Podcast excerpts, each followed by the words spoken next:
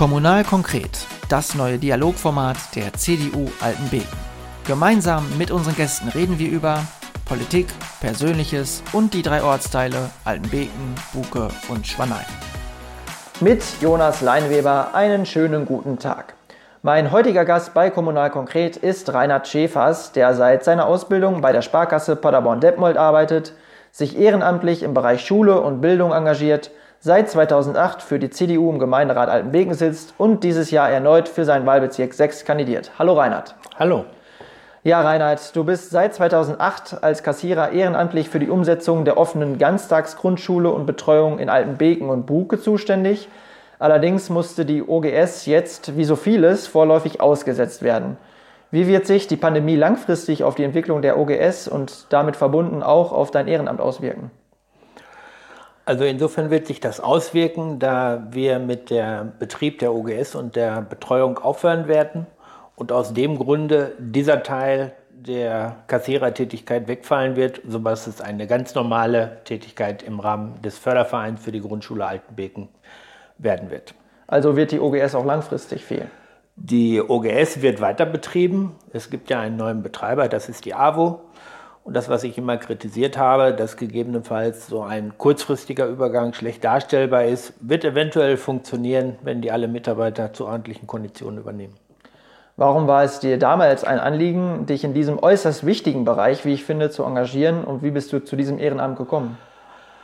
Ja, das ist immer die große Frage. Ich sag mal, im Rahmen der Schule habe ich damals den Förderverein mitgegründet, ganz alleine aus dem Grunde heraus, weil meine Kinder in der Grundschule waren und man dann ja versucht, das Umfeld äh, von einem selber so zu gestalten, wie man es für richtig findet. Und irgendwann stellte sich die Frage, wie kann ich äh, eine OGS betreiben? Und dann haben wir damals von der evangelischen Kirche das übernommen, weil dort gab es leichte Streitereien. Über deinen ehrenamtlichen Einsatz für Schule und Bildung werden wir gleich ausführlich reden. Zuvor sei aber ein Blick auf deinen Werdegang gerichtet. Du bist 1962 geboren, in Kempen aufgewachsen, in Altenbeken und Hornbad Meilenberg zur Grundschule gegangen und hast dann auf einem Gymnasium in Detmold dein Abitur gemacht und anschließend deine Ausbildung bei der Sparkasse begonnen, bei der du bis heute noch tätig bist. Klingt nach einem sehr geradlinigen und sehr klaren Werdegang ohne Umwege. War es das auch oder hast du vielleicht auch innerhalb der Sparkasse die eine oder andere Abzweigung genommen, beziehungsweise welche Ämter und Abteilungen hast du dort durchlaufen? Also besucht habe ich diverse unterschiedliche Abteilungen. Hauptsächlich bin ich aber in der Revision tätig, das heißt äh, grundsolide, gerade im Bereich Finanzen und Kontrolle aufgestellt und äh, ich finde das gut und ich bin auch sehr zufrieden damit. Warum hast du dich eigentlich damals für eine Ausbildung als Banker entschieden? Gab es da eine Affinität zu Zahlen und Zinsrechnung? Ja, die gibt es schon. Damals stellte sich die Frage, äh, Studium Mathematik oder irgendwo anders anfangen. Und äh, da ich leider noch zu den geburtenstarken Jahrgängen gehörte, hat man damals dann halt den Job dann vorgezogen. Warum ist es die Sparkasse geworden? Hat dich das Konzept der gemeinnützig öffentlich-rechtlichen Universalbanken in kommunaler Trägerschaft überzeugt oder was war für dich ausschlaggebend? Also Heimat war für mich immer wichtig. Ich hatte auch Zusagen von anderen Instituten, aber so wie sich im Nachhinein herausgestellt hat, war es schon ganz sinnvoll, bei der Sparkasse zu beginnen und nicht bei der Deutschen Bank oder bei der Commerzbank. Glaubst du, dass der Aspekt der Gemeinnützigkeit der Sparkasse weiterhin ein guter, zukunftsfähiger und vor allem auch konkurrenzfähiger Ansatz ist? Also mittelfristig wird sich das auf jeden Fall noch halten. Langfristig muss man sehen, inwieweit äh, globalisiert und äh, unter EU-Gedanken der Größe der Kreditinstitute dem Markt gerecht werden und die Herausforderungen stemmen können. Banker und gerade Investmentbanker stehen ja spätestens seit der Finanzkrise 2008 auch massiv in der Kritik. Was würdest du sagen, welche Eigenschaften zeichnen einen guten Banker aus und was muss man persönlich für Eigenschaften mitbringen? Also einen guten Banker zeichnen aus, dass er immer fair sein muss, insbesondere auch gegenüber den Kunden oder gegen internen Mitarbeitern, damit äh, es immer ein Geben und Nehmen ist. Es ist nie ein Nehmen nur von einer Seite her. Und als persönliche Eigenschaften sind natürlich gerade die Gradlinigkeit und auch ein äh, gewisses äh, Fable für Zahlen durchaus äh, vorteilhaft, äh, beziehungsweise auch äh, ein Verhalten und äh, gegenüber Kunden. Viele junge Leute, mich inbegriffen, treibt die wichtige und sehr zukunftsweisende Frage um, wie man am besten das Geld, ähm, ja auch zu, was man zukünftig verdienen wird, so anlegt, dass man auch im Alter davon leben kann. Es geht ja ähm, nicht darum, Reichtümer an, aufzubauen, sondern schlichtweg um die Frage, wie man die Grundversorgung im Alter aufrechterhalten kann. Diese Frage war lange Zeit in Deutschland eigentlich geklärt, doch durch den demografischen Wandel wird unser Rentensystem aber zukünftig vor einer wohl nie dagewesenen Herausforderung gestellt. Ähm, was könntest du den Jugendlichen und jungen Familien mit auf den Weg geben? Was sind sinnvolle und sichere Möglichkeiten, schon jetzt etwas für seine Altersvorsorge zu tun? Oder anders gefragt, was empfiehlst du deinen eigenen Kindern? Wenn äh, dafür eine perfekte Lösung vorhanden wäre, dann könnten wir beide sofort ein Kreditinstitut aufmachen und wir würden gut in die Ertragszahlen kommen. Das glaube ich auch. Andererseits äh, würde ich sagen, äh, man muss halt äh, alle Aspekte nutzen. Da gehört insbesondere immer die Nutzung von öffentlichen Mitteln dazu, so wie Arbeitnehmersparzulage, so richtig die klassischen Dinge. Und man sollte früh genug anfangen, regelmäßig zu sparen. Das muss gar nicht viel sein. 50 Euro im Monat reichen immer. Das ist auch nicht schlimm, wenn man dann nicht so viele Zinsen kriegt, weil der Zinseszinseffekt dann immer noch einen gewissen Vorteil macht. Und wenn ein Teil dann auch noch irgendwo in Aktien investiert wird, dann bringt das durchaus nachher im, Zug, in Bezug auf die Rente oder auch für frühere Highlights wie Hochzeit oder Familie durchaus nennenswerte Beträge zusammen. Mhm. Genau, also ähm, die Aktien sind ja in Deutschland irgendwie so ein bisschen in Verruf geraten, auch wegen schlechten Erfahrungen, die man äh, in den 2000er Jahren dort gemacht hat. Gleichzeitig ist es ja auch Friedrich Merz, der das gefordert hat, auch dafür kritisiert wurde, dass man eben äh, in Aktien investieren sollte. Ähm, aber eigentlich, ähm, objektiv betrachtet, ist es doch auch eine sinnvolle Möglichkeit, in Aktien zu investieren. Also auch, um das vielleicht den jüngeren Zuhörern mal mit auf den Weg zu geben. Also in Aktien zu investieren ist immer sinnvoll. Problematisch wird es, wenn man sich auf Einzelwerte konzentriert. Dann kann einem sowas wie Wirecard passieren, dass man dann auf einmal über den Latz gezogen wird. Aber solange man das Risiko relativ breit steuert, so mit Investmentfonds oder so, hat man auf lange Zeit gesehen äh, überhaupt kein Problem. Auch die bei der letzten Finanzkrise Verluste hatten, werden die inzwischen schon wieder drin haben. Also Stichwort ETF und so weiter. Ähm, das ETF ist dann sinnvoll halt aus, äh, ich sag mal, aus Gebührengründen ist es halt billiger, als wenn man klassischerweise über die Sparkasse so etwas betreiben sollte, aber dann geht das Geld natürlich auch in die Region und bleibt in der Heimat. Mhm. Ja, ist sicherlich auch nochmal ein wichtiger Aspekt, also dass man äh, nicht nur immer die Gebühren sieht, sondern auch den Mehrwert vielleicht für die Region und für den eigenen Standort. Wie würdest du äh, die Frage der zukünftigen Renten politisch beantworten? Gibt es aus deiner Sicht gute Zukunftskonzepte, die diese Fragen mit aufnehmen und bestenfalls beantworten können, oder ist da noch keine Lösung in Sicht? Also da bin ich der Meinung, gibt es noch keine endgültige Lösung. Es ist immer ein relativ kurzfristiges äh, Reagieren, auch davon getrieben, dass halt immer nur bis zur nächsten Wahl geschaut wird und nicht längerfristig wirklich nach einer sinnvollen Lösung gesucht wird. Aber das ist doch der eigentliche Skandal, oder?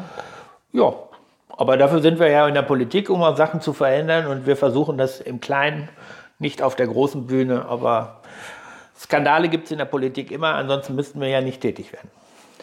Neben deinem Beruf und deiner Familie engagierst du dich, ähm, wie schon erwähnt, im Bereich Schule und Bildung, sitzt zum Beispiel im Beirat der VHS Paderborn, hast 2003 den Förderverein der Grundschule Altenbeken mitbegründet und warst bei allen drei deiner Kinder in der Klassen- und Schulpflegschaft aktiv, also bei den Aufgaben und Ämtern, wo sich der Großteil der Eltern immer wegduckt und insgeheim hofft, bloß nicht angesprochen zu werden. Warum war es dir wichtig, ähm, dich dort zu engagieren? Ja. Es geht halt immer darum, das eigene Lebensumfeld so zu gestalten. Beschweren kann man sich immer. Aber nur wenn ich selber gestalte, habe ich auch Möglichkeiten der Einflussnahme und äh, nur so kann ich etwas verändern, wobei das im Bereich der Schule durchaus ein sehr langwieriger Prozess ist, wie ich wahrgenommen habe. Ich halte ja ein solches Engagement als Elternteil innerhalb der Schule ähm, für die Kinder auch für sehr sinnvoll, weil es auch dafür steht, dass man ähm, ja, als Eltern nicht nur meckert, wie du schon selbst gesagt hast, und sich hochnäsig bei den Lehrkräften beschwert, sondern sich konstruktiv und eigeninitiativ mit einbringt. Wofür hast du dich in den Klassen- und Schulpflegschaften bei deinen Kindern eingesetzt? Das ist eine schwierige Frage, weil die doch inzwischen eine relativ weit zurückliegende Zeitspanne abdeckt. Einsetzen tut man sich insbesondere darum, dass die Elternmeinung überhaupt erstmal ernst genommen wird an der Schule, sondern äh, es herrscht doch sehr oft noch vor, die Lehrer haben Recht, weil sie werden ja auch so erzogen, den ganzen Tag bekommen sie ja nur zu hören, dass sie Recht haben. Das ist auch wirklich so.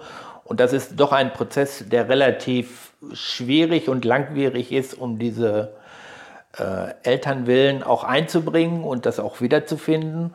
Und man merkt auch, dass von äh, der Politik her die Schulen doch sehr so als äh, Testobjekte genutzt werden, mal wieder so etwas und so etwas. Also ich habe Kinder, die haben G8 mitgemacht und habe Kinder, die haben G9 mitgebracht.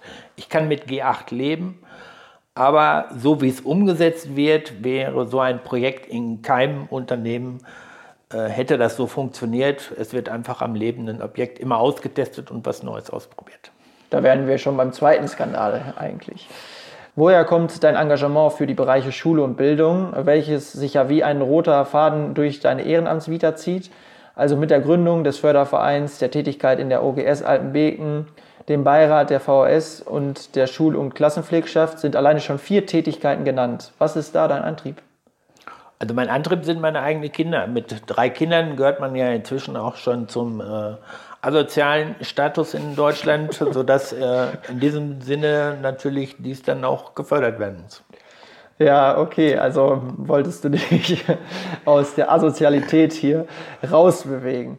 Vor dem Hintergrund deines Engagements für Schule und Bildung ist es sicherlich doch auch kein Zufall, du hast es selbst schon angesprochen, dass all deine Kinder eine sehr gute schulische und akademische Ausbildung abgeschlossen haben bzw. absolvieren. Ein Kind ist Arzt, das andere Ingenieurin für Satellitenbau geworden und das dritte absolviert derzeit ein duales BWL-Studium.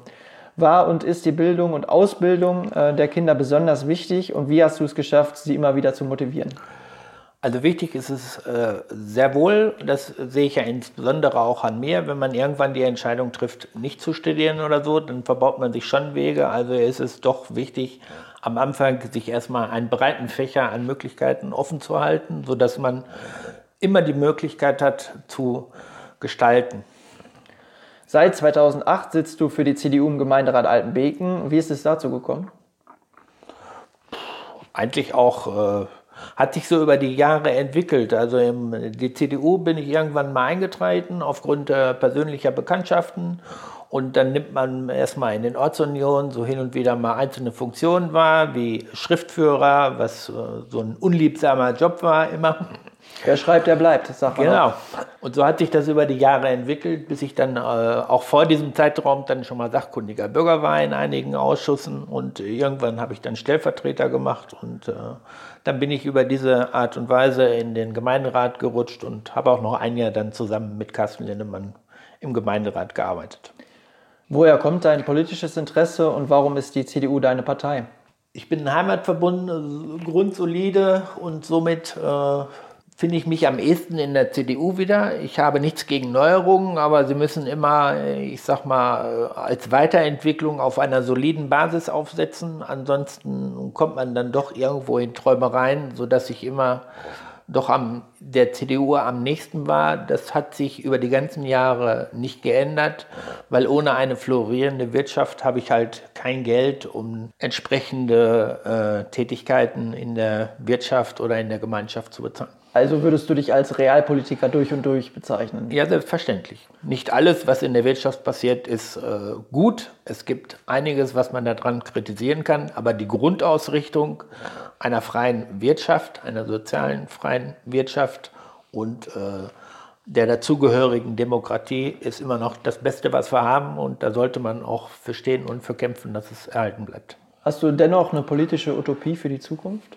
Ja, mit dem Alter gehen die Utopien so langsam ein wenig verloren. Äh, meine Utopie ist eigentlich, dass wir mit einem neuen Bürgermeister endlich das umsetzen können, was wir die ganzen Jahre schon immer gefordert haben, weil viele Dinge einfach durch Aussitzen, durch die Gemeindeverwaltung halt einfach nicht vorangetrieben worden sind.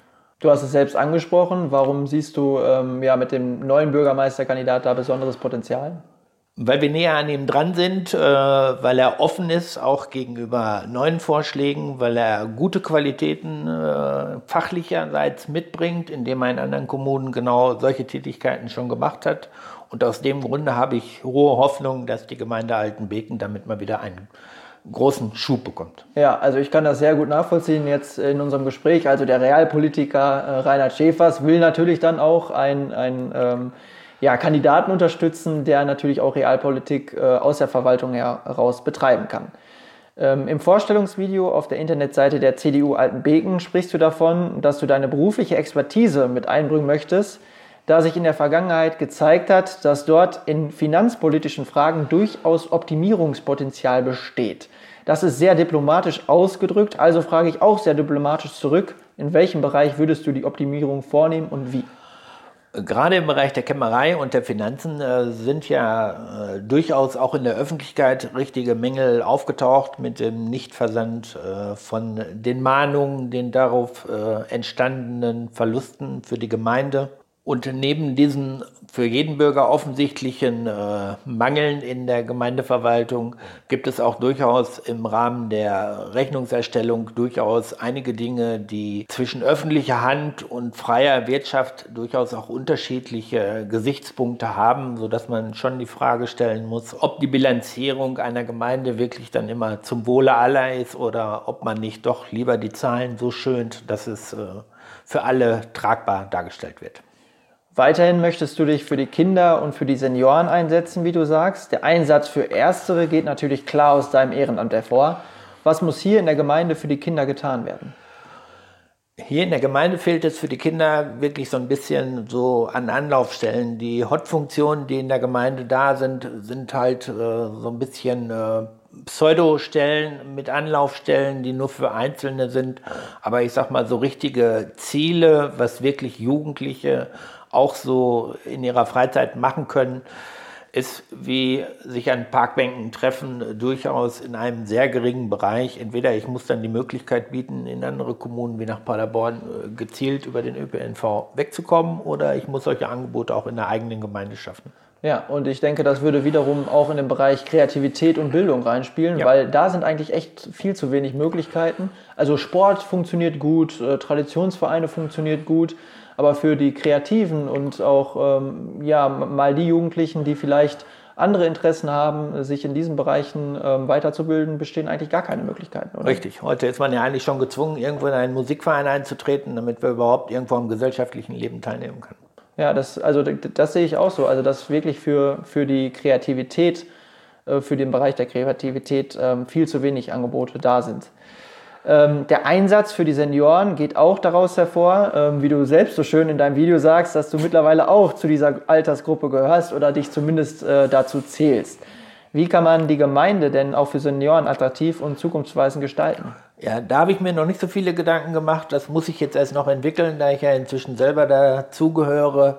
Ist das genau das Tätigkeitsfeld, was jetzt so als nächstes angegangen wird und äh, da bestehen halt noch Potenziale und die möchte ich dann gerne heben und meine Kreativität und Kompetenz mit einbringen im neuen Gemeinderat. Also du sammelst erst Erfahrungen, wie es sich so anfühlt, zu Richtig. der Altersgruppe äh, zu gehören und bringst sie dann ein. Genau. Ja, das ist natürlich auch ein sehr äh, pragmatischer und ähm, realpolitischer Ansatz. Ähm, aber wir haben ja Reinhard Schäfers so heute in diesem Gespräch natürlich auch kennen und lieben gelernt. Ja, lieber Reinhard, wir sind schon am Ende unseres Gesprächs angekommen. Ich bedanke mich ganz herzlich. Ja, wunderbar. Ich bedanke mich auch. Ja, liebe Zuhörerinnen und Zuhörer, das war Kommunal konkret. Wir hören uns zur nächsten Folge, wenn Sie mögen. Bis dahin eine angenehme Zeit. Kommunal konkret, das neue Dialogformat der CDU Altenbeken. Gemeinsam mit unseren Gästen reden wir über Politik, Persönliches und die drei Ortsteile Altenbeken, Buke und Schwanein.